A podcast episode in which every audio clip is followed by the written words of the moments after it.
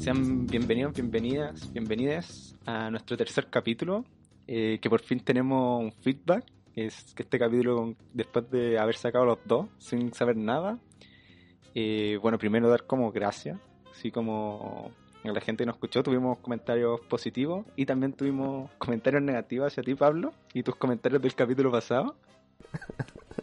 ¿Qué ¿Cuál de todos mis excelentes comentarios? Eh, tu ataque de Mandalorian, yo creo que fue un, un comentario Oh. mal, mal recibido. ¿Será acaso que se enojó el fandom de Star Wars con este podcast? No, no, porque yo defendí a Mandalorian, pues yo, yo soy una persona que tiene criterio, que, que tiene criterio y no, no ataqué a... Ah, yo, yo, soy un Sí, descriteriado, pues, soy un entonces. descriteriado porque yo no sé qué persona puede atacarte Mandalorian que ha sido como la salvación de del universo Star Wars. Pero mira, yo la yo vi de Mandalorian y quiero decir que a mí me gustó, me entretuvo. Sin embargo, creo, y lo repito, no sé qué, qué exactamente dije el capítulo anterior, pero es un western de los 40. Pero no sé que eso no significa que sea algo malo. Yo creo que es un buen western moderno. Encuentro muy entretenido. Sí, sí, sí puede ser. Pero no, ya, no, no, porque voy a seguir diciendo lo mismo. Pero me parece buena, ¿cachai? Creo que es un buen producto de entretenimiento. Ya. Pero yo creo que una Y en eso joya. se está convirtiendo... Una Sí. joya. ¿Tú decís que una joya? No. Una joya. Yo creo que fue muy buena. serie. Una joya es el episodio 5. Una joya es Rock One. No, no, ya. Pero no estamos aquí para hablar de Star Wars, entrar a discutir. En este tercer capítulo eh, venimos a hablar, venimos a hacerle un homenaje en vida. Un homenaje en vida a uno de los actores gringos más queridos, yo creo. No sé si considera, se podrá considerar como uno de los más queridos. No sé qué opináis. Sí, yo, yo creo que hay una, hay una especie como de... De trilogía, como de una, de una trinidad de comediantes que en general eh, son bien queridos. Yo creo que está el Steve Carrell, el Steve Carrell, del que vamos a hablar, Adam Sandler y Ben Stiller. Adam Sandler. ¿En qué, bueno, Adam Sandler. Adam Sandler es la persona que tiene más odio y amor en el mundo. Como no hay un punto medio. ¿Y cuál fue el otro que dijiste? Eh, eh, ben Stiller. No, Eh, yo creo que ese no es la trinidad de los actores queridos. Hoy me voy a ir de este programa. De acá nada de lo que digo lo reciben bien. Eh, no, pero cuando chico a mí me pasaba que yo me confundía entre el Ben Stiller y el Adam Sandler y este otro weón que tienen como que los nombres se parecen, son gringos. Eh, pero en un momento en el 2005, cuando, no sé, pues cuando empieza a ser conocido Steve Carell, Adam Sandler no era tan despreciable como lo, como lo es ahora, ¿cachai? Eh, o no sé, no sé yo. no- Adam Sandler lo sacaría sí o sí porque siento. O sea, a mí me gusta mucho Adam Sandler, yo soy súper fanático de él.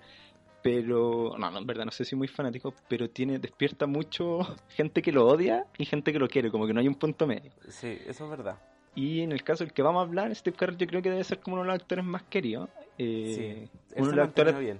Sí, y uno de los actores de comedia, eh, yo creo que mejor evaluado y uno de los mejores que además tiene esta gran gracia que ha dejado un poco esta carrera.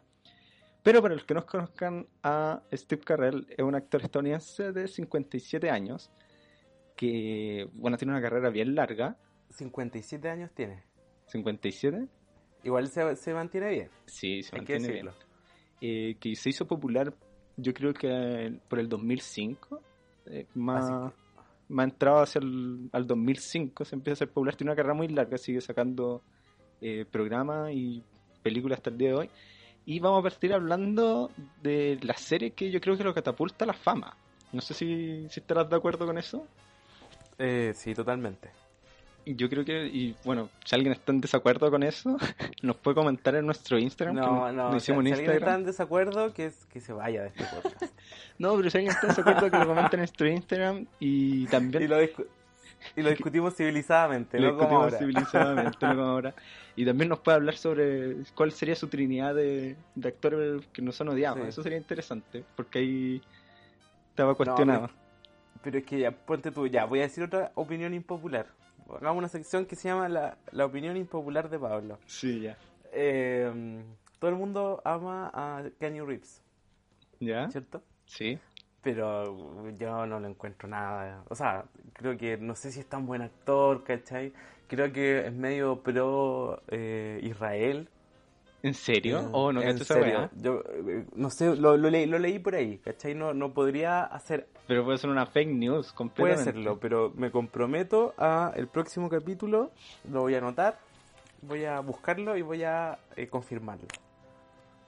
Ya. Bueno, todas las quejas sobre estos comentarios como sobre Keanu Reeves y de Mandalorian, háganselo llegar al Pablo a su Instagram directo, por favor. Porque yo no, yo me desligo completamente de, de ese ataque a Keanu Tenemos Reeves. que, tenemos que terminar con esa frase, esa, esa icónica frase de la televisión chilena que dice que las opiniones vertidas en este programa son única y exclusivamente responsabilidad de quien las emite. Sí, yo creo que eso. Y bueno, volviendo que íbamos a hablar de Office, eh, ¿querías tú hacer una explicación de, de qué es The Office para la gente que no la conoce? Sí, bueno, The Office es una serie del, del género mockumentary, o como es como documental de broma, o que, un Falso documental, falso creo que documental, en español. claro, esa es la traducción correcta. Y es una, una serie que nace el 2005 también, parece, el 2004. Eh, y te No, 2005, 2006 parece. vamos a ver con el tío Wikipedia. The Office es una serie del 2005. Si le 2005. creemos a Google. Donde eh, Steve Carell eh, interpreta a Michael Scott. Eh, que yo creo que sin duda es uno de los jefes en las series eh, más memorable, más querido igual, de la televisión gringa. Eh, y bueno, en la primera temporada, eh, en el fondo, bueno, en, en- en toda la serie, un poco la, la serie recae sobre él, ¿cachai? Porque él es el que genera los puntos de conflicto en, en la oficina, po. porque es un déspota, po, ¿cachai? Es un saco wea. En la primera temporada al menos es un saco wea. Eh, se tira comentarios así racistas, misóginos. Y, muy y muy también haciendo el papel de ingenuo, pues. Porque es un hueón, o sea, no es un hueón malo, es un hueón bueno que tiene comentarios desafortunados, quizás como yo.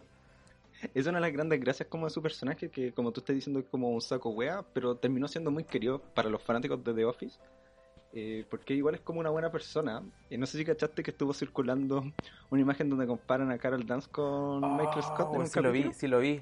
El, un, ¿Cómo se llama? Deepfakes. Oh, Sí. eh, yo me parece muy perturbadora esa imagen. Muy, muy perturbadora. Eh, pero me gustó una, una defensa que, que leí por ahí que decían como encuentro que es injusto que lo eh, comparen porque el personaje de Michael Scott es una persona ingenua y de hecho cuando se da cuenta que una estafa piramidal deja de lado eso. En cambio Carol Dance Sí. muere con las botas puestas con su estafa piramidal. Oye, Carol Dance va en picada, weón. Así, pero, Wea. pero mal. ¿Qué onda? Eliminémoslo de la tierra, por favor. sí, por favor. Eh, Y, y otra cosa que tiene The Office, que se te olvidó decir al principio, eh, The Office que hizo Michael Scott era la versión estadounidense, porque esta serie originalmente es de Reino Unido, de Inglaterra, eh, donde el mismo personaje que hace Michael Scott era interpretado por el comediante Ricky Gervais, de allá de, de Inglaterra. Podríamos hacer un, un capítulo de Ricky Gervais también. Hoy sí, a mí me gusta todo Ricky Gervais. Y la gracia es que él, bueno, él como productor, si no me equivoco, de la serie y vende esta versión estadounidense a Estados Unidos y fue parte de los que fueron creando esta serie eh, gringa. Bueno, sigue explicando un poco más de The Office, que yo, bueno, haciendo aquí un paréntesis, que creo que ya lo dije en otros capítulos, yo no he visto The Office gringa completa, he visto muy pocos capítulos porque yo vi la inglesa completa y me gustó mucho y no puedo ver la gringa por lo mismo. Eh, mira, yo creo que tienes que darle una oportunidad de todas formas a The Office gringa.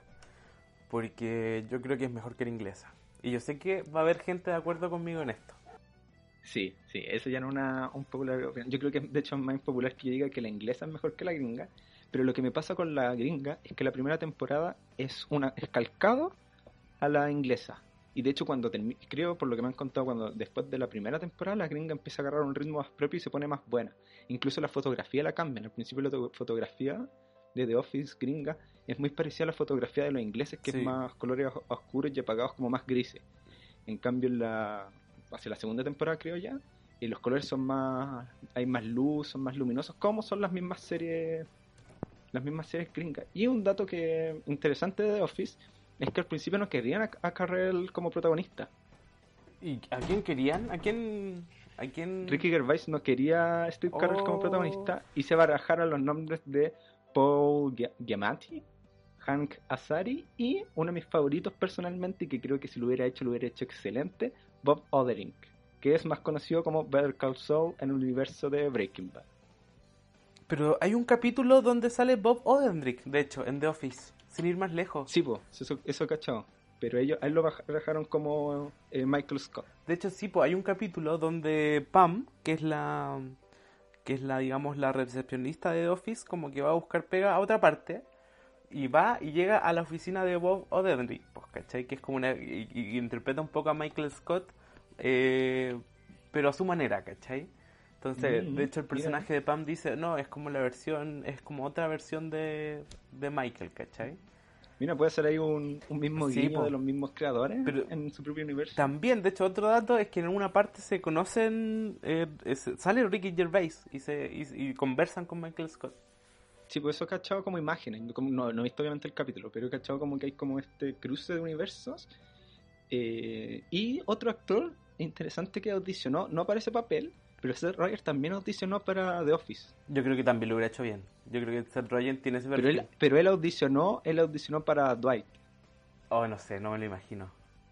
Y, y eso, ya, ahí está la wea. Los productores encontraron que el Seth Rogen hacía tan mal a Dwight que le dijeron no. Ah, además. Como tú no estás para este No, papel". es que él- más encima es que físicamente eh, Dwight eh, tiene unos rasgos muy muy particulares también, pues, ¿cachai? Bueno, y en The Office gringa, yo creo que el, el mejor personaje como propio de los gringos fue el, el actor de Dwight con Sí. su personaje, porque en la versión inglesa ese personaje es mucho menos carismático, mucho menos llamativo, mucho más molesto, es muy malo. En cambio, no sé, por, por ejemplo, el del personaje que hace Steve Carell, eh, claro, pues para los, los que somos fanáticos de la inglesa, po- podemos entrar en esa discusión de decir, oh, es mejor Ricky Gervais, o es mejor Steve Carell. En el mismo caso del... eh, no sé cómo se llama, que, no sé quién hace Eh, el personaje que hace Martin Eh, Jim, en su la. Tim, ¿o no? Claro, el- a mí personalmente la versión de Martin Freeman es mucho mejor. Lo encuentro mucho mejor. Ahí yo entré en discusiones, pero el personaje de Dwight realmente uh, no, no hay una discusión. Es mil veces mejor la versión gringa. Sí. Y la otra gracia que tiene la versión gringa es que, para los que no sepan de The Office, la versión inglesa tuvo solo dos temporadas de seis capítulos cada uno, que es una de las grandes los ingleses, que ellos hacen series muy cortas. Pero la versión gringa tiene ¿cuántas temporadas? ¿Siete? Tiene nueve temporadas de... Nueve temporadas, entonces los personajes tuvieron mucho más Sí. tiempo para desarrollarse y aparecen nuevos Sí. personajes muy buenos que no están en la versión gringa y que yo creo que esa fue una de las grandes gracias que inteligencias que fue teniendo la versión gringa que ellos Sí, supieron adaptarlo a su propio universo Es que eso, como la versión eso es lo que pasa, pues se reinventaron. Pues. De hecho, como tú decías, la primera temporada es muy similar y, los, eh, era, claro, muy más pegada a la inglesa, pero se dieron cuenta de eso, pues, ¿cachai? Que la inglesa, los ingleses tienen un humor mucho más negro, que no pegaba tanto en, en Gringolandia. Y por eso deciden, eh, ya, hicimos esta primera temporada con Michael Scott siendo un saco wea, un misógino y un, no sé, pasado por la punta. Empecémoslo desde la segunda temporada a darle un poco más de carisma, ¿cachai? Empecemos a, a- a profundizar en la psicología del personaje, pero no, no para que la gente lo odie, ¿cachai? Sino para que se sienta, digamos, para que sienta, se sienta representado o que sienta más compasión por el personaje. No, que en la segunda temporada empezamos a cachar ya qué onda Michael Scott, por qué es como es, por qué hace los comentarios que hace, ¿cachai? Entonces hay, un, hay un par de momentos en que lo muestran, por ejemplo, que ven un video de Michael Scott cuando era chico. Y el, y el loco va a un programa y dice así como, encima es muy chistoso porque eh, sale Michael Scott de chico vestido de eterno, eh, como en la serie, y dice, ¿cuál es tu, qué quieres ser de grande? Y él dice, no, quiero ser jefe para tener muchos amigos. Entonces ahí vais Oh. cachando que un, es un, un poco un medio loser, ¿cachai? Medio como que tiene problemas de, no sé, pues, de, de relacionarse efectivamente con las personas, ¿cachai? Y bueno, y así mientras va, va avanzando la serie, vais cachando que el loco quiere tener una familia. eh, y, to- y todo este rollo que te hace eh, sentirte eh, un poco, sentir compasión. ¿Cuál es la palabra? Me falta la palabra. Sentirte... mm, empatía, empatía. Empatía, esa es la weá. Empatía. Eh, bueno, y, y después de la segunda temporada la serie despega, ¿cachai? Y tiene su, su. Yo creo que hasta la séptima temporada, que es donde sale Steve Carell, eh, es muy buena, ¿cachai? Las últimas dos temporadas puede que decaiga un poco, pero sigue siendo una muy buena serie. Bueno, de hecho la primera temporada en rating le fue más o menos. No fue una no fue una serie que haya reventado. De hecho, y como tú dices, hacia la segunda temporada en adelante la serie le empieza a ir bien y gana premio y todo. Y una de las cosas bueno, muy interesantes que tiene esta serie que un, el, los creadores la, la, describen como una comedia en, el lugar de trabajo es que Steve Carell fue una persona muy importante para esta serie. Eh, no solo por ser un protagonista, sino que él también escribió algunos capítulos. Eh, y fue y de hecho, gracias al, a la popularidad que tuvo Virgen a los 40, que fue una película que hizo después, bueno, que salió después, pero ya había hecho Steve Carell, eh, los, los productores dijeron ya, démosle con esta serie, démosle más tiempo, porque ahí empezó a agarrar popularidad Steve Carell. Pero era una serie que, como su primera temporada no tenía gran popularidad debido a esto, que no tenían su propio camino, su propio estilo. Y otra cosa muy interesante que, que, tiene esta serie es el estilo con el que juega Steve Carell, porque es un personaje que tiene como tonos muy fuertes, como movimientos muy bruscos, como muy sí. chistoso en ese sentido, porque que es lo que no tiene Ricky Gervais. Ricky Gervais es un personaje muy... Eh, ¿Serio? Eh, eh, sí, y Ricky Gervais se mantiene todo el rato como un saco wea, como tú no sientes apego ni cariño por él, que bueno, es una de las diferenciaciones que hace Ricky Gervais eh, en una entrevista que le hacían sobre por qué hay tanta diferencia entre The Office Green, entre el humor gringo y el humor inglés. Y él explica que la gran diferencia es que a los ingleses les gusta mostrar la tristeza y la pena y el fracaso. Y lo compara con dos escenas eh, de capítulos distintos de The Office, que es en un capítulo Michael Scott hacen como un carrete y no lo invitan a él. y después pobrecito. llega y canta como un, un una canción en karaoke solo. Y ahí eh, Jim ¿No? ¿Quién lo sí, sigue? Jim, Jim, se pone a cantar Jim con él. Se pone a cantar con él. La versión inglesa, hacen un carrete, no lo invitan, y llega él, y como que se pone a bailar y todos empiezan a aplaudir, pero baila tan mal y todo es tan horrible que a todos les da como vergüenza ajena y al final oh. no es feliz. ¿Cachai? Esa es la gran diferencia que tienen los ingleses. Ellos no, no, no hacen el, el, final feliz, bonito y que todos están contentos. Ellos llegan a eso. Y funciona muy bien con Ricky Gervais porque Ricky Gervais es un personaje despreciable sí, en su serie. A diferencia de Michael Scott. De hecho, por ejemplo, en un pequeño paréntesis, la serie nueva que sacó, en ¿cómo se llama? Afterlife, también el personaje que hace Ricky Gervais es un saco wea, ¿cachai? Pero también, también tiene más elementos para entenderlo. No sé si lo habéis visto. Sí, sí, sí la he visto. Sí. De hecho, bastante bueno. Y la otra, la, eh, una de las otras películas, bueno, la película que también lo hizo saltar a la fama con The Office, yo creo. Oye, pero eh, antes, antes de pasar a la película, eh, voy a hacer un poco de spam de cine para el que escucha. Porque le dedicamos un capítulo a The Office. Ah, ya. Así que claro. está, pueden meter, meterse en Spotify y ver cine para el que escucha The Office. Sí, pues sí, son el, fanáticos de The Office. Sí, el segundo capítulo de, de la temporada, de esta temporada. Así ahí que están, ahí sí. tienen para saber más de The Office. Sí, porque este capítulo no es de Office, es de Steve no, Carell.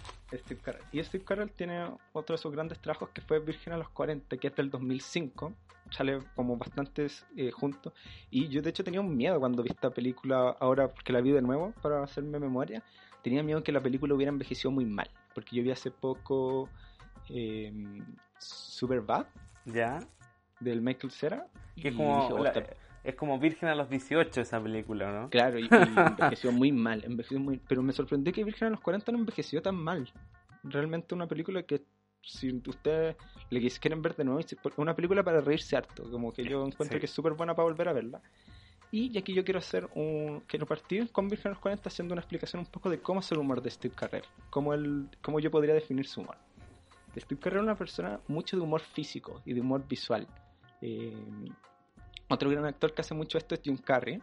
Eh, en el humor físico de Jim Carrey se destaca mucho por sus caras que son muy expresivas y muy chistosas. Steve Carrey juega mucho con el humor físico en el sentido de que primero los tonos de voz, y que algo que pasa mucho en The Office. Usa tonos de voz muy chistosos y sabe las palabras que tiene que enfocarse que son chistosas para los gringos. En Chile, por ejemplo, para nosotros nuestras palabras chistosas son las palabras con CH, las chuchas.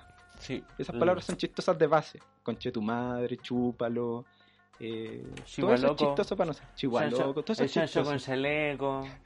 Todo eso es chistoso. Para los gringos, las palabras chistosas son las que hacen como el clock, como, como dick, como oh, fuck. duck, fuck. Todas esas palabras son chistosas. Y si tú te fijas, Steve Carell hace mucho énfasis en esas palabras cuando las usa. Las usa muy bien y son muy chistosas. Y lo otro que hace son sus movimientos físicos, pero él lo hace mucho más inteligente que Jim Carrey que no significa que Jim Carrey sea un, un mal actor, pero él lo hace más inteligente, sino que sabe cómo usarlos para explotar las personalidades de sus personajes. Por Trabaja- ejemplo, es que trabaja con el cuerpo, pues, ¿cachai? Quizás Sí, lo de Jim Carrey es una weá más expresiva sí, de- del rostro. pero como cuerpo, bueno, él también usa harto la cara, pero la gracia es que eh, sus movimientos enfocan en la personalidad de sus personajes, que se nota que él debe, ver, debe ser muy buen observador de las personas. En el caso de Michael Scott, eh, tiene esos movimientos bruscos porque es como un jefe como medio pesado, medio estúpido. Y en Virgen a los 40 es un personaje que no se mueve mucho y que está tieso porque es un virgen que está como, como que no disfruta la vida, por así decirlo, nuestro personaje. Sí, es como, es como un, un un niño atrapado en el cuerpo de, de un adulto, ¿cachai? De, Sí, y que está como nervioso todo el rato, que está como, como Incómodo. que no se relajara. incómodo. Sí, y que no se relaja. De hecho, en Virgen a los 40 el personaje tiene una colección de, de figuras coleccionables, de cómics. Y igual es alguien que no nos, es como nos saca la weá del envase, ¿cachai? Es una persona súper eh, media, muy cuadrada. Eh, y y lo, lo, que, lo que yo creo que tiene en similar con Michael Scott y, y los personajes que hace a lo largo de su carrera es un poco esta, mm, como, ¿cómo decirlo? Como que es alguien poco asertivo, ¿cachai? Como que es, es, Claro. es alguien, o sea, una buena persona, pero no sabe, como, como que siempre tiene problemas, ¿cachai?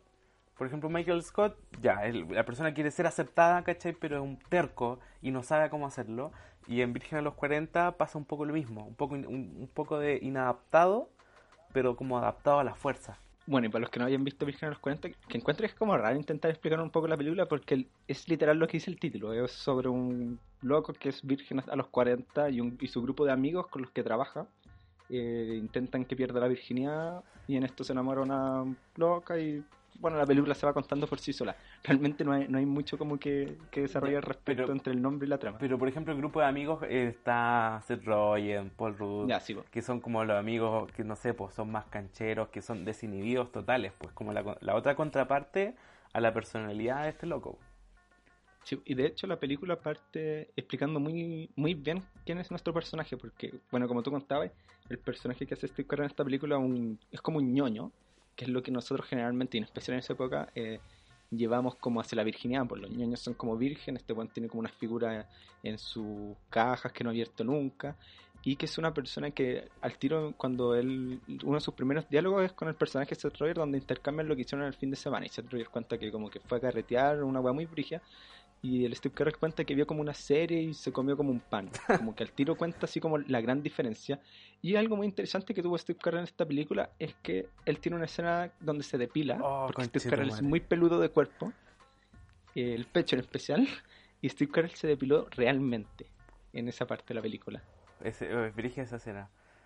Sí, Eh, como- y de hecho hay como una depilada como hacia el pezón de Steve Carell que es como Oh. súper brígida.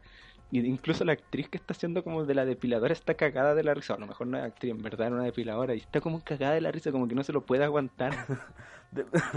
Igual es brígido porque ahí Steve Carell tiene que re- representar a su personaje mientras siente dolor real, po. Sí, po. como, bueno, realmente ahí Steve Carell se la jugó con esa, con esa escena de, de depilarse real y que, que igual es una escena bien icónica como dentro de, de la la, película. película. por lo menos. Tiene varias escenas muy buenas. Eh, No sé si...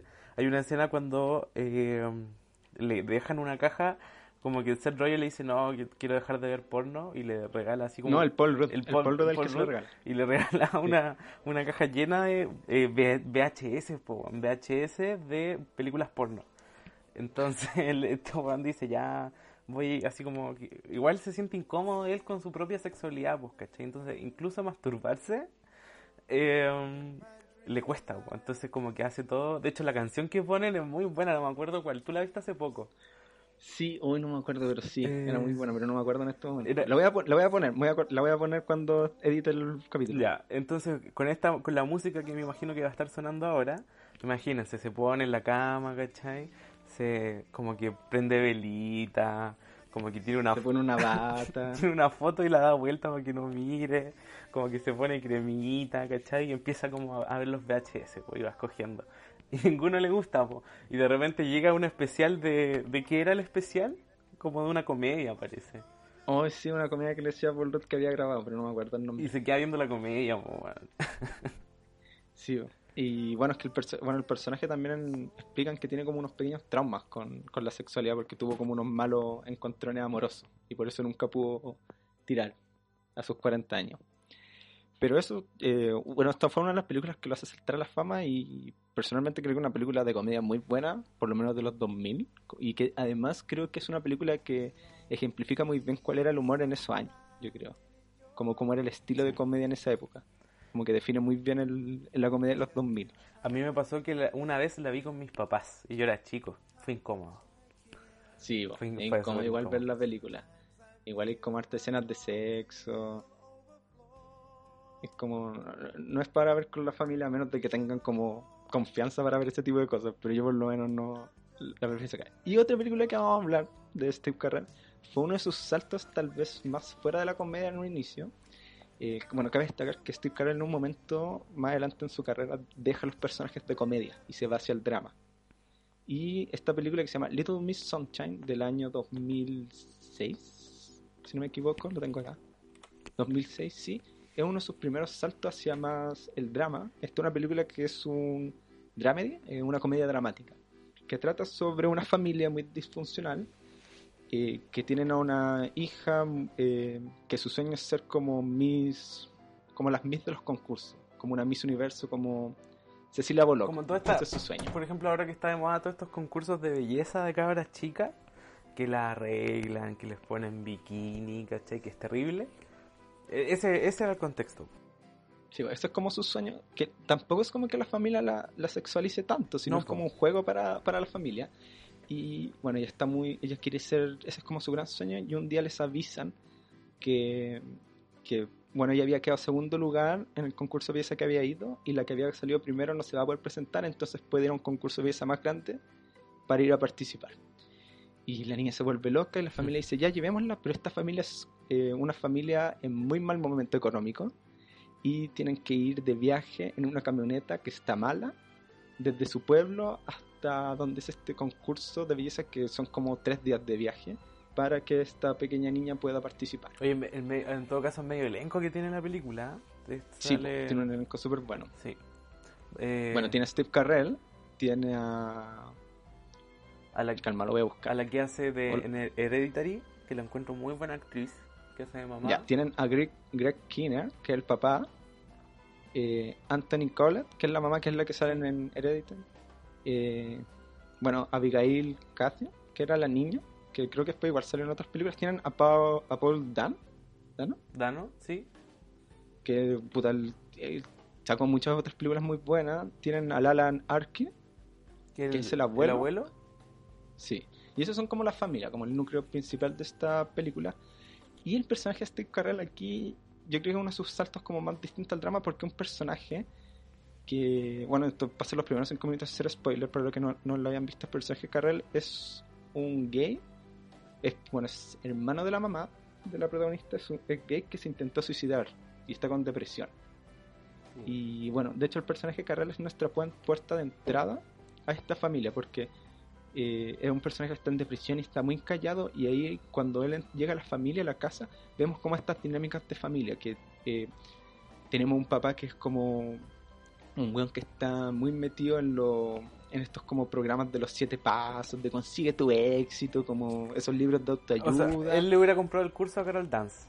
Bueno, él le compró el curso a Carol Dance. De hecho, el personaje está con tan problemas económicos porque él metió toda su plata con un compadre para que lo hiciera famoso con estos cursos. Puta que está interpretado por Brian Cranston en todo caso ese personaje. Sí. La mamá, por su parte, es una mujer que está muy con pies sobre la tierra, que se da cuenta que la weá que está haciendo el papá es muy estúpido. Yo encuentro viendo la película de nuevo que los papás tienen un poco como la relación que tienen eh, los papás de Rick and Morty. Ya. Sí, tiene todo ese Como que creo que esa, esa sería una, una muy buena explicación. Por otro lado, el abuelo un drogadicto que está muy viejo, es un viejo culiado eh, homofóbico, medio racista, pero que quiere mucho a su nieta, que es esta protagonista, y el que la está ayudando en estos concursos de belleza a crear las rutinas, eh, todo esto. Eh, Paul Dunn, que es el, el hermano, es un cabro que quiere ser piloto de guerra, Oh, y por eso mismo hizo un voto de silencio como para llegar a su, a su a completar lo que quiere hacer eh, y tal vez uno de los mejores personajes de la película porque tiene un, un clímax muy bueno. Sí. Y está este Steve Carell que está llegando recién a esta familia porque se intentó suicidar y no se puede quedar solo. Y es tomado por su hermana para que vaya a vivir con ellos. Y nos muestran estas dinámicas donde de nuevo Steve Carell juega mucho con su cuerpo, con su comedia física, haciendo un personaje que se siente muy incómodo y está como callado, como que elude miradas para Mm. demostrar esta, esta depresión que tiene este personaje que está realizando él. Hoy me dieron ganas de verla de nuevo. Es que realmente esta película es muy buena. muy buena. eh, y que aquí también, de nuevo, a Steve Carell no lo querían en la película. ¿En serio? De Es nuevo, que, es, que, porque- es que claro, pero si, si, si tomáis a alguien que ya hizo Virgen a los 40 y que ya viste en The Office, como que cualquier persona diría, oye, pero este loco no, como que su actuación no va por lo que queremos, pues, ¿cachai? Ya, pero ese no fue el problema, porque esta película No. demoró 5 años en hacerse. Esta película se empezó a hacer en el 2000. Lo que pasa es que los productores querían a alguien famoso. Ya, De hecho, ah, se barajaban a Robin, Will, a Robin Williams y al Murray. Ya, que igual son personajes de la comedia, ¿cachai? Sí, pues, pero como famosos, pues eso es lo que querían. Y entonces ese era el problema pues, con Steve Carell. Pero al final Steve Carell se quedó con el papel y los productores no se eh, molestaron tanto porque justo antes que salga esta película estuvo de The Office y Virgen a los 40, entonces ya venía con, De con eso como bajo con el brazo. Steve Carell. Sí, pues entonces fue como, ah, ya, como, puta, igual tuvo buena elección. Y aquí Steve Carell empieza a demostrar un poco también como su, su manejo fuera de la comedia. Antes Steve Carell había hecho como más comedia y aquí demuestra que era un, un buen actor también para dramas, que le va a servir mucho más adelante con otros papeles. Y eh, Como la, co- como la otra que te decía yo, pues, eh, Dan in the Real Life, claro, eh, que también es, también es una película que es como dramedy, como decís tú, que es chistosa, pero también es un drama. De hecho, actúa con la Juliette, hace de pareja con la Juliette Binoche, pues, ¿cachai? Que ya es una, que tú, que la Juliette Binoche es súper seria, o sea, como que viene de un, de un mundo más serio de personajes. Bueno, y algo, algo que destaca un poco de la carrera de Steve Carell es que él como él estuvo mucho tiempo haciendo The Office, eh, pero él nunca se quiso ir de The Office, eh, los mismos productores fueron súper flexibles con él, pues lo dejaron ir a grabar películas mientras hacía mientras hacía el mismo personaje el Michael Scott, como que tuvo esta eh, facilidad para sa- sacar su carrera en el mundo de los cines, que recordemos que para los actores import- es mucho más importante hacer cine que hacer series. Las series siempre han sido vistas como el hermano feo del cine. Hasta ahora quizás. Sí, pero yo creo que igual ahora se ha, se ha ido perdiendo un poco eso, pues como igual ahora las series Sí, han tenido ma- mayor importancia y hemos visto saltos como ver a Meryl Streep llegando a la Big Little Liars, pues, ¿cachai? Como una de las actrices más connotadas del cine llegando a las series, como que esa brecha ya no está, pero para el 2005 y antes era, era como, ahí sí que era, Impensado. no, pues y ahí la brecha era muy grande entre el cine y, y el- y las series, pues. ¿Qué serie tenemos el 2005? Bueno, Mad Men, por ejemplo. Y serie, y no sé, pues, hasta el 2008 que llega Breaking Bad. Claro, Y ahí, y ahí viene el éxito rotundo de la serie. Claro, como que ahí ya se rompió como todo. Y bueno, esa fue una de las películas que fue más importante. Y bueno, no sé si antes de hablar de la siguiente, quería hablar de alguna película que haya estado entre medio, así como de pasada, de las importantes que tuvo.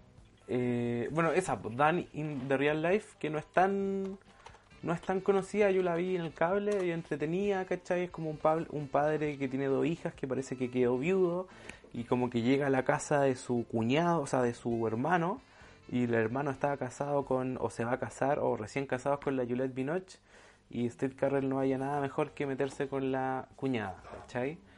Y bueno, y se dan cuenta que de verdad como que hace, que tiene mucha más química que eh, ella con su hermano. Y, y claro, ahí hace como padre de familia, ¿cachai? Un poco, un poco, un poco depresivo porque es- tiene pena porque se le murió la señora. Eh, pero entretenida la película. Eh, Eh, pero es como dramedy, decía. O sea, no, no sé si es tan drama como Little Miss Sunshine, pero sí toca eso- estos temas, pues como más paternales, más familiares, un poco más serios. Bueno, en la carrera de Steve Carell después hizo muchas otras películas de comedia, se pasa un poco más hacia el drama, eh, hizo la gran apuesta, estuvo en la gran apuesta que una película entre comedia y drama y hacia el 2017 eh, llega Pero una... espérate, espérate, espérate. Antes de que se iba a decirlo, eh, él les hace la voz de Gru, Ah, de sí, mi, po, mi villano favorito. sí, po. Eh, y también tiene la, esa, la participación estelar en Todopoderoso, po. Antes, de- cuando no era tan conocido, Ah, verdad. no sé si te acordáis que hay una escena donde Jim Carrey como que el, hace que Steve Carrell hable pura weá, que era como la competencia. Sí. Bueno, ahí sale Steve Carrell y después, ya cuando es conocido, el 2007 saca una comedia que se llama El, Regre- El Regreso del Todopoderoso. Que le- es como que le fue súper mal, en verdad. Eh, sí, la película es ridícula, pero es una, es una de las películas que yo creo que... eh, que creo que la vi con mis papás cuando arrendábamos en el Blockbuster. Mm. ¿Cachai? Es como una película de domingo. Eh, pero que igual, ¿sabes que Yo la, no sé, como, es mala, pero no es no es una película que tú dices, oh, la weá mala, ¿cachai? Es como entretenida. Claro. Pero no es nada del otro mundo, si eso es la weá. No, no es nada del otro mundo. ¿Y qué otra película iba a decir? Eh, hoy la tenía por acá. Eh, eh, Loco y Estúpido Amor. Ah, que sí. ahí, ahí actúa con el Ryan Gosling y ya un poco más un poco más ya como codeándose con las grandes grandes estrellas Sí. Y otra película que vamos a hablar con un poco más en profundidad es una película que es el 2017 que se llama La Guerra de los Sexos o Battle of the Sex, que hace junto a Emma Stone, que es una película basada en hechos reales eh, de los mismos directores de Little Miss Sunshine y que trata sobre una tenista que se llama Billie Jean King, interpretada por Emma Stone. eh, que Sí, era- yo creo que es como la historia de Bachelet antes de ser Bueno. presidente Sí, porque Emma Stone en esta película es igual a Michelle Bachelet genial, joven, es igual. es que la cagó la cagó Como busquen imágenes de Emma Stone haciendo esta película porque es Michelle Bachelet geria joven, nada más. Bueno, y la película se trata no de Michelle Bachelet, sino que de esta tenista que era la número uno y de repente un día se aburre y le dice como a la FIFA del tenis, eh, como, oigan, a nosotros nos pagan como un dólar y a los hombres le pagan como un millón de dólares y nosotros llevamos la misma gente a los estadios, como, ¿qué hueá está pasando? Y los locos le dicen, no, porque a nadie le interesa el tenis femenino. Y ella aburrida dice, filo, y arma su propia organización de tenis femenino, yéndose de la Federación de Tenis, haciendo sus propios torneos, eh, y muy complicadas, porque no tenían auspiciadores, estaban peleando como contra esta organización. Y entre medio existe este personaje, Steve Carell, que se llama Bobby Riggs, que era un ex tenista, era como un chino río, había sido muy bueno, y ahora es como un apostador enfermo que pierde su plata como eh, loco. Sí, pues en decadencia, ¿cachai? Casado como con una mujer mi- multimillonaria, pero que al mismo tiempo esta mina como que no lo dejaba hacer, ¿cachai? Eh, y el loco está así como en este, en este, como limbo de no poder hacer realmente lo que quiere hacer, eh, como tiene un hijo y, y como que la señora siempre le, como muy castrador con él, pues, ¿cachai? Y él tampoco haciendo, tampoco peleándole a la mujer nada, pues. ¿Cachai? Eso lo encontré medio raro en el personaje. Bueno, está este personaje y este loco como le gusta hacer muchas apuestas, como, oh, te apuesto, porque tiene muchos amigos multimillonarios, como, oh, te apuesto que te gano si tengo una oveja en mi parte del, de la cancha. Te apuesto si gano si juego con una olla en Con vez de perros. raqueta, claro, si juego paseando los perros. Y un día dice, weón, porque, bueno, este personaje Steve Carell es el máximo saco wea, onda, si Michael Scott era un saco wea, este es Sí. como por mil, este, Pero- porque este no, Pero- no sentía igual empatía. es creíble, pues, No, un Igual es, no, yo poco. sentí empatía. Uf, Yo sentí empatía, ¿cachai? Yo lo encontré chistoso, la relación con el hijo. Como que, o sea, es un saco wea, o sea, sí, ¿cachai? Porque era misógino. Pero que también entra la duda que es- a lo mejor este weón lo está haciendo a propósito, ¿cachai? Como parte del show que quiere dar. Oh, no sé. Eh, pero yo encuentro que aquí eh, destaca mucho la capacidad de Steve Carell de observación. Como se nota que él es muy buen observador porque interpreta muy bien a los sacos weá. Tiene como una weá Sí. Steve Carell que yo creo que no hay muchos actores que No. tengan esa habilidad para llevar un saco weá a la pantalla. Es que lo, lo interpreta así, sí, o sea, interpreta el saco weá, pero con la capacidad que tú puedes sentir empatía, ¿cachai? Tú te puedes reír. Tú no decís derechamente, oye, este culeado, weón, el culeado realmente es malo, ¿cachai? No, no llegáis a decir eso, po, porque el loco es chistoso. Y tiene como Tiene carisma. la habilidad de como demostrar esos como simbolismos físicos que tienen los saco weá, como reírse un chiste malo, como horrible, y como que nadie más se ríe, entonces él se ríe y queda como con la, como con la sonrisa y como que no se retracta, como weón, tiene una habilidad muy buena. Bueno, y este personaje, Steve Carell, reta a, esta, a la Emma Stone a un partido de tenis porque dice, weón, yo siendo un viejo como de 60 años retirado te puedo ganar. Sí, pues como que la, la lógica de que las mujeres no deberían, no deberían ganar lo mismo y deberían ma- permanecer en este estado inferior, ¿cachai? Ese era como el, el argumento. Eh, bueno, al principio Emma Stone se retracta y más adelante en la película tienen este partido. Eh, bueno, entre medio también Emma Stone tiene una historia de amor con una mujer, su personaje. Eh, cabe destacar que, el, personaje de Emma Stone estaba casado con un hombre, entonces una lesbiana de closet.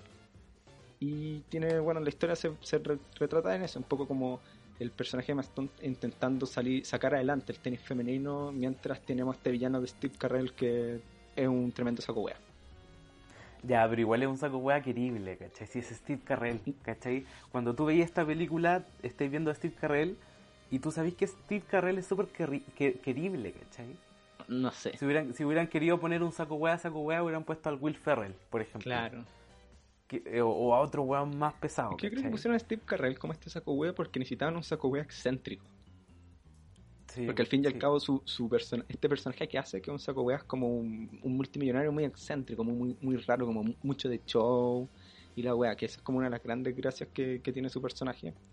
Y que, que es muy bueno como, como su personaje es muy inteligente psicológicamente. De hecho, bueno, como mencionábamos, eh, al principio el personaje de Maston no, decide no ir a este partido porque encuentra que es un circo, una estupidez, y va como la número 2 del tenis femenino a jugar con el personaje Steve Carell. Y este, No, pues, pero ahí era, la, ahí era la número uno. Ah, o sea, oficialmente porque la- el personaje de Maston se sale de, del ATP, pero puta, técnicamente es la número 2 porque en verdad era mejor el personaje de Maston. Y este one le hace un juego psicológico tan brígido que cuando juegan el partido la loca no se lo puede. a, la, a la número uno. Sí. No, no a la. No a esta.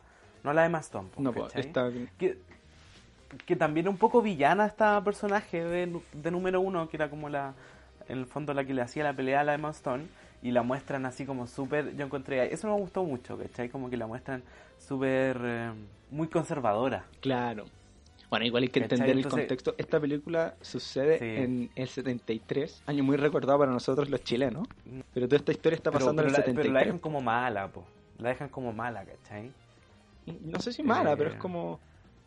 Eh, es como, claro, una mujer más conservadora. eh, y de hecho, bueno, la película.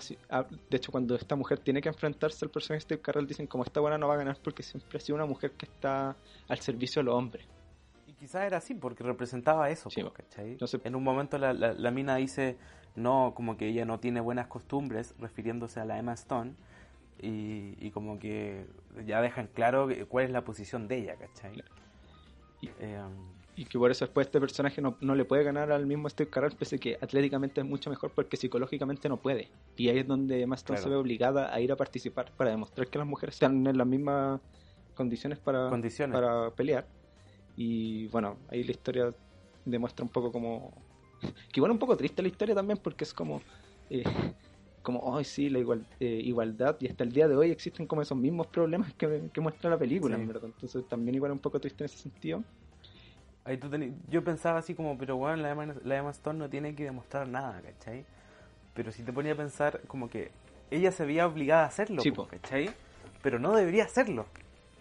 No, no, debería, no debería tener por qué jugársela bien en un partido para demostrar que es- tiene la misma condición que un hombre. Pero en esa época, eh, esa actriz, o sea, eh, eh, ese personaje tuvo que hacerlo, pues, ¿cachai? Y- para dar la cara. Y bueno, igual tristemente no, no se solucionaron las cosas como que ella eh, batalló, porque hasta el día de hoy en el tenis los problemas son muy similares.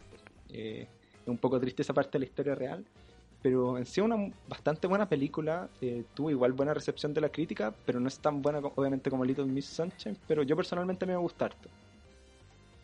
Eh, a mí sé, como que no, no me la encontré entretenida, ¿cachai? Es buena de ver, pero se cae en ciertas cosas, ¿cachai? Sí. Como que no es la, no es la mejor película. Claro, no es la mejor De repente, de repente como que quieren abarcar mucho, como que el personaje de la Emma Stone a mí se me cayó un poco, eh, como que quería abarcar mucho, ¿cachai? Entre, entre su drama personal, entre su éxito como tenista, entre su preocupación con esto, como que le costó afirmarse, ¿cachai? Entre varias cosas que tenía el- el- la cuestión. es bien- eh, se siente un poco larga, de repente, tal vez como pudieron haber cortado algunas partes de la historia o sentarse más en, en algún Sí. punto más importante en vez de haber querido abarcar tantas cosas como así.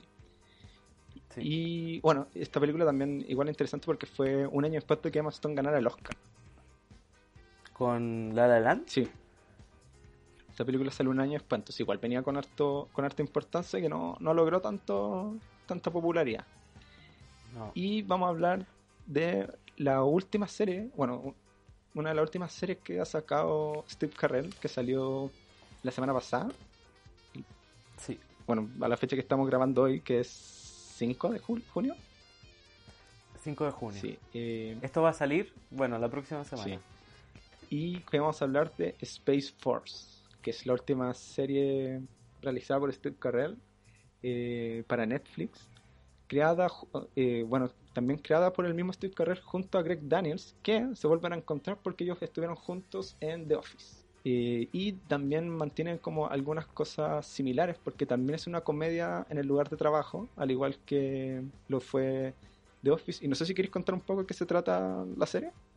Eh, claro, se supone que este está el personaje de Steve Carell, que también hace una suerte de Michael Scott, también hace una suerte de saco wea, eh, en términos como sus valores políticos, por así decirlo, ¿cachai?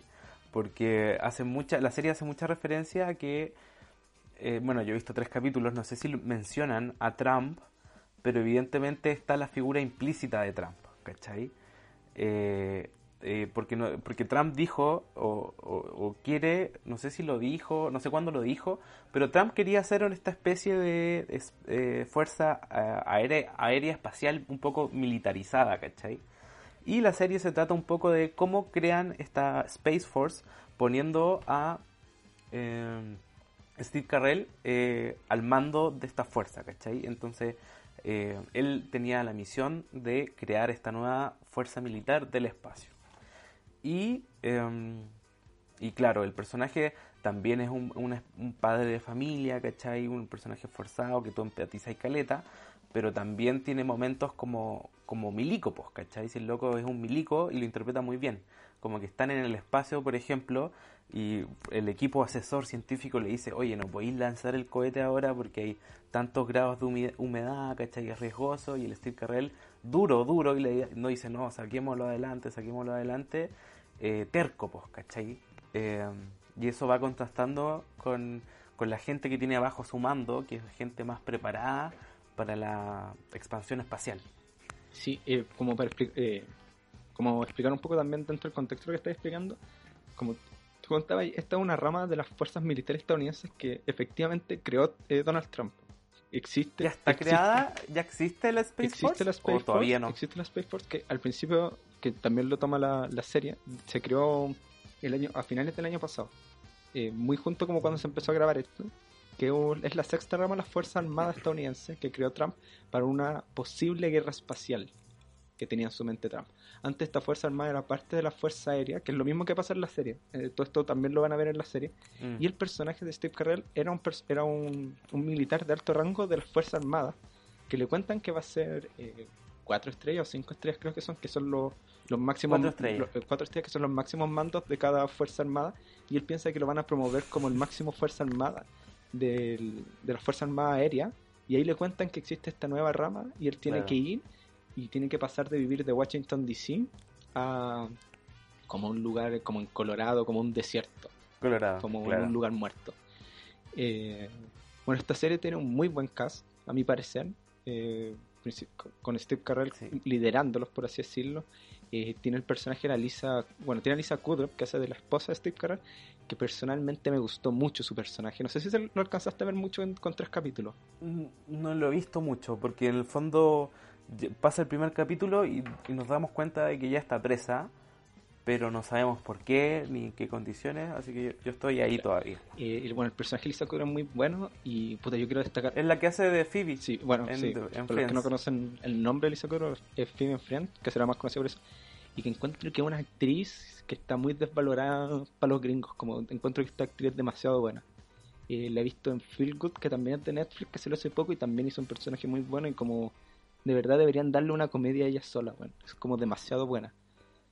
Eh, bueno, tiene a John. Malkovich, que hace este como doctor en jefe de la Fuerza Espacial, que es como la el, el que está empujando constantemente con Steve Carell para que se lleve bien esta, porque Steve Carell, como tú dices, es un militar muy a la antigua, como que no, no escucha a sus científicos, es medio racista, entonces si veo un científico chino dice, ah, pero este trabaja para los chinos, Y John Malkovich es como, es, es como más, más centrado, como bueno, esto se hace así, esto se hace así. Y encuentro que la dupla de ellos dos es muy buena. A mí personalmente no me gustó mucho la serie. Pero creo que las, hay, hay dupla en esta serie que se forman muy bien. Y una de estas es Steve Carell con John Malkovich.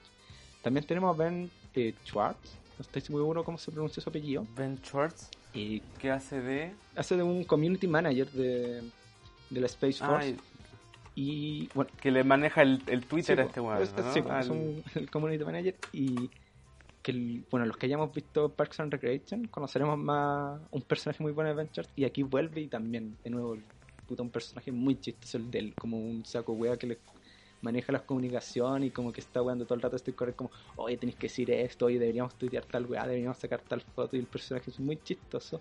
Y también está Diana Silvers, que para quienes vieron The Booksmart, eh, una película del año pasado, si no me equivoco, que, que es como la versión femenina de Superbad. y mejor de Sí, Superbad. completamente. Y ella viene a ser la hija de Steve Carell, que también creo que hace un papel muy bueno. Y creo que actúa bastante bien. No, no, no destaca así como Steve Carell y John Malkovich, pero creo que funciona muy bien. Y puta, creo que esta actriz es súper joven, como que demuestra que tiene harto futuro. que tiene talento. Sí, porque en, que en Booksmart tampoco tiene tanto protagonismo. Sí. Tiene, de hecho aparece súper poco en la película, pero cuando aparece igual funciona súper bien su personaje. Y el otro personaje que yo quiero destacar es este doctor chino que estamos hablando, que lo interpreta Jimmy Yuan, supongo que se dice así, que para quienes vieron Silicon Valley lo reconocerán por ser eh, un personaje, también hace un personaje ahí que es muy chistoso también y aquí funciona muy bien como este doctor que es muy inteligente y que Steve Carell todo el rato lo está viendo como, como un espía chino. Bueno, Steve Carell así como... Como que todos para él son espías. Claro. ¿cachai? Bueno, y también hay un personaje. De hecho, hay- hay un ruso. hay un ruso que, oh, to- que en verdad todos saben que él es un espía ruso. Sí. Pero, desde, el primer, desde el primer momento. to- pero ahí todos lo saben. Como, y ahí no es como el chiste como que pasa con, el, con este personaje chino, sino que todos saben que es un espía ruso, pero aún así trabaja ahí. Y como que ese weón es muy obvio, es como, eh, hola amigos, me dejan sacarle unas fotos a los planos y todos lo miran como, weón, sabemos que eres un espía, no te vamos a pasar los planos. Eh, claro, ese pers- su personaje funciona muy bien, es muy chistoso. Yo no conozco mucho a ese actor. Creo que no sé si tal vez era como sus primeros papeles más importantes. no, yo tampoco lo creo. Pero claro, él funciona muy bien y me pasó mucho con esta serie. eh, un tema estético. Primero, las series de Netflix. ¿Un poco fome? las- primero, las series de Netflix, la fotografía, puta que horrible. Puta que horrible. Eh, Un poco estándar. A mí, a mí me pasó con los sets, de- los sets de la serie, lo encontré fome. También como- ¿cachai? Si bien como que tienen que hacer una pega de que se parezca a una estación espacial o como es en la vida real, eh, o sea, está- eh, se entiende eso, pues, ¿cachai? Pero también tienen que hacer una weá trabajada estéticamente. Estéticamente la serie es, es fea, los planos son fome, lo- la paleta de colores es fome, y encuentro- en verdad encuentro que la paleta de colores de, las- de las series de Netflix, la mayoría son muy fome y son como igual en todas las weas y como que me quitan ganas de verlas. Siento que los Ya, planos pero por tampoco ejemplo, juegan Dark- con la comedia. Ya, puta, pero Dark es una... Yo creo que Dark se salva. No, pues, o sea, es que hay algunas, pues Dark, em, Stranger bueno, pero. Dark la, eh, la compró Sí, Netflix. pues, Stranger Things ah, tiene una buena fotografía, pero hay muchas que son una fotografía tan fome, weón, tan pajera, weón. Y los planos de esta serie también son planos como como que no son planos de comedia, Sí. son planos de drama. Como que ahí yo no, no, no sé qué pasó ahí con la dirección, que no funcionan. No funcionan los planos, están muy malos. Eh, no sé si ahí al Greg Daniels le, le pasará que se acostumbró mucho al falso documental. Que No sé, no, porque a ver, Greg Daniels también hizo. Eh, ¿Qué más hizo? Parks and Recreation. No. Parks and Recreation también es falso documental. También es. Sí. puta, esa me falta ver, weón. Eh, pero hizo Es Los Ríos de la Colina, quizás sí, por ejemplo, también, pero una animada. Entonces, igual un, un mundo distinto. Pero puede ser que eso yo creo que le haya pasado, porque cuando tú juegas con el falso documental es muy fácil hacer comedia, porque es cosa de terminar un chiste y hacer que un personaje te mire a la cámara, y ahí hace un chiste al tiro. Claro, y, y, y el- y los sets y lo estético pasa un poco a segundo plano, ¿cachai? Sí.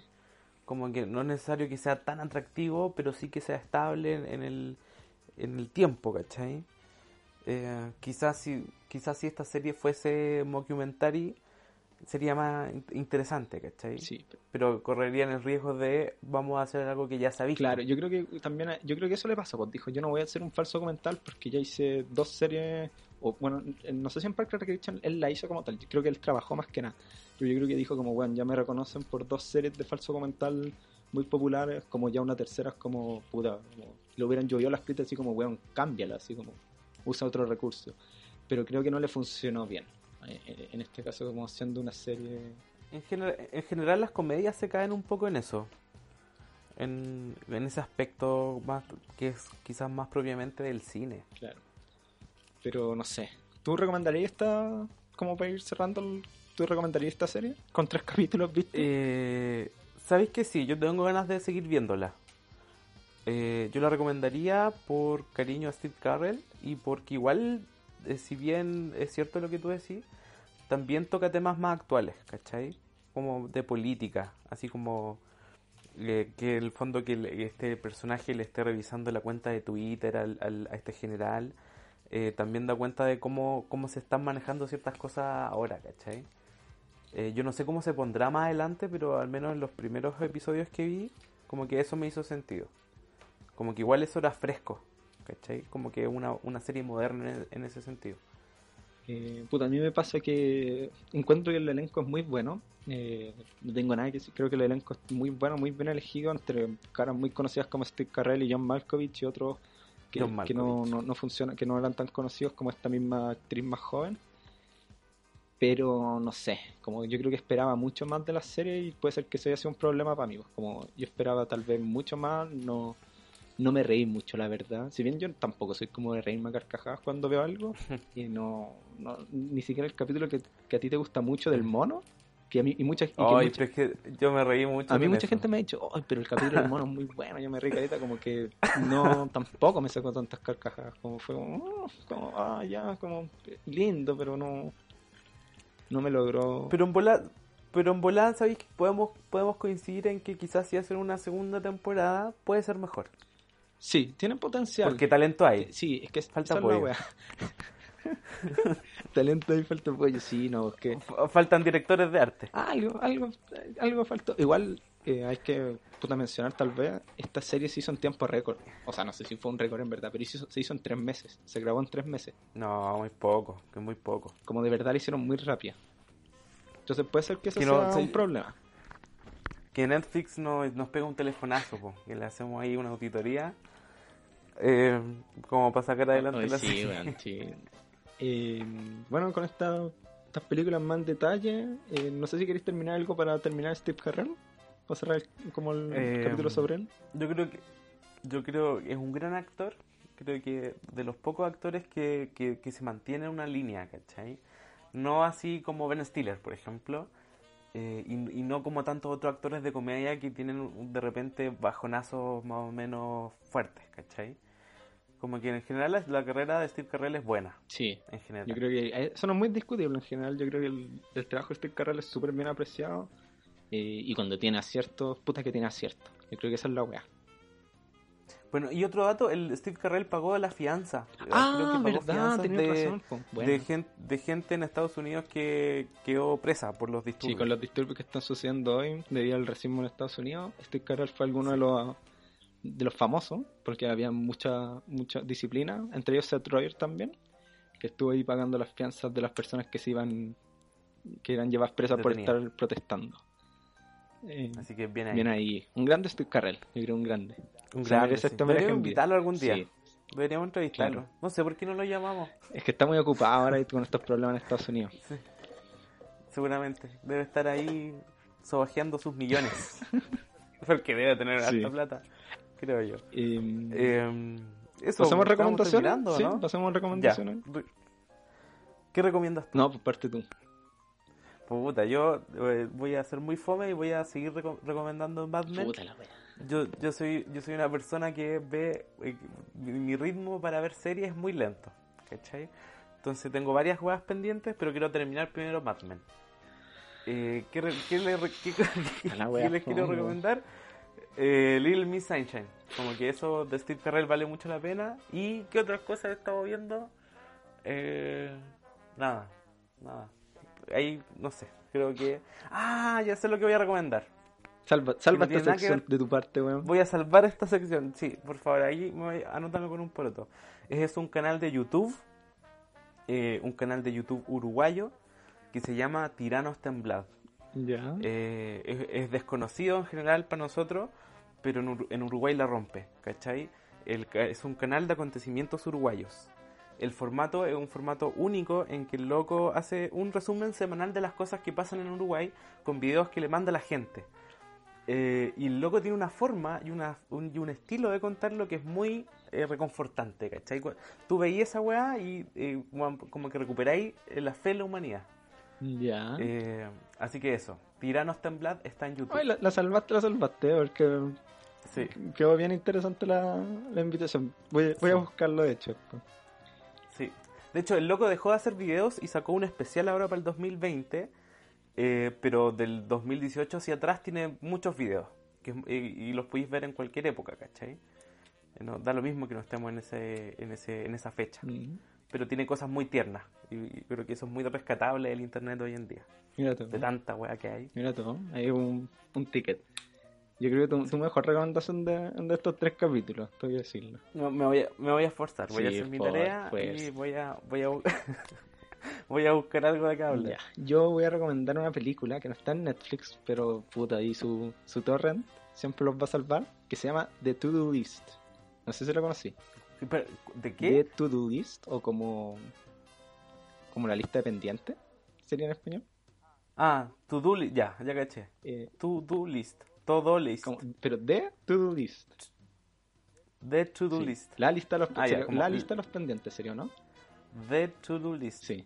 Sí. Eh, bueno, esta película está dirigida por Maggie Carey, no la conozco mucho la verdad, pero tiene la actuación de Aubrey Plaza, que se trata, bueno, Aubrey Plaza es la protagonista, se trata sobre una cabra nerd que terminó como media nerd, como que terminó el, el colegio y un día dice como se va a un carrete y dice, ¿sabes qué?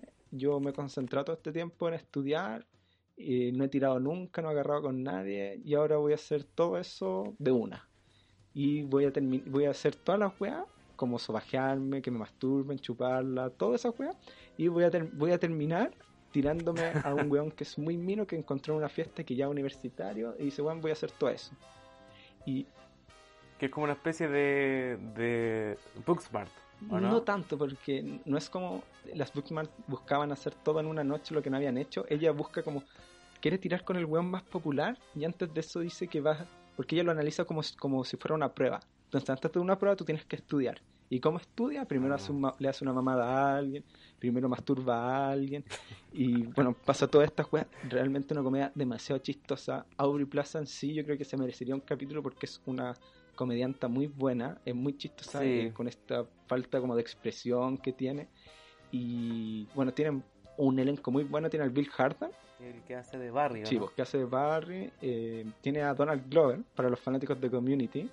eh, que- y para los que no lo conocen, Child Gambino como músico, y tiene otros, otras actrices como bastante conocidas, o sea, que no son tan conocidas de nombre, pero cuando las vean de cara las van a reconocer como la Rachel Wilson. ¿Quién es? Puta, ya. Si la veo me Sí, acuerdo. porque son como de cara se van a acordar yo creo que más. Eh, y nada, una película muy chistosa, la vi esta semana. Eh, puta, me cagué la risa como todo el rato en verdad. Y también eh, es del 2013, igual es bastante actual, pero eh, está, es como súper inteligente, como igual no cae como en chistes básicos. y tiene chistes demasiado ridículos. eh, yo creo que es una comedia bien buena para ver ahí, recomendada. Y Certificada, Certificada, yo digámoslo.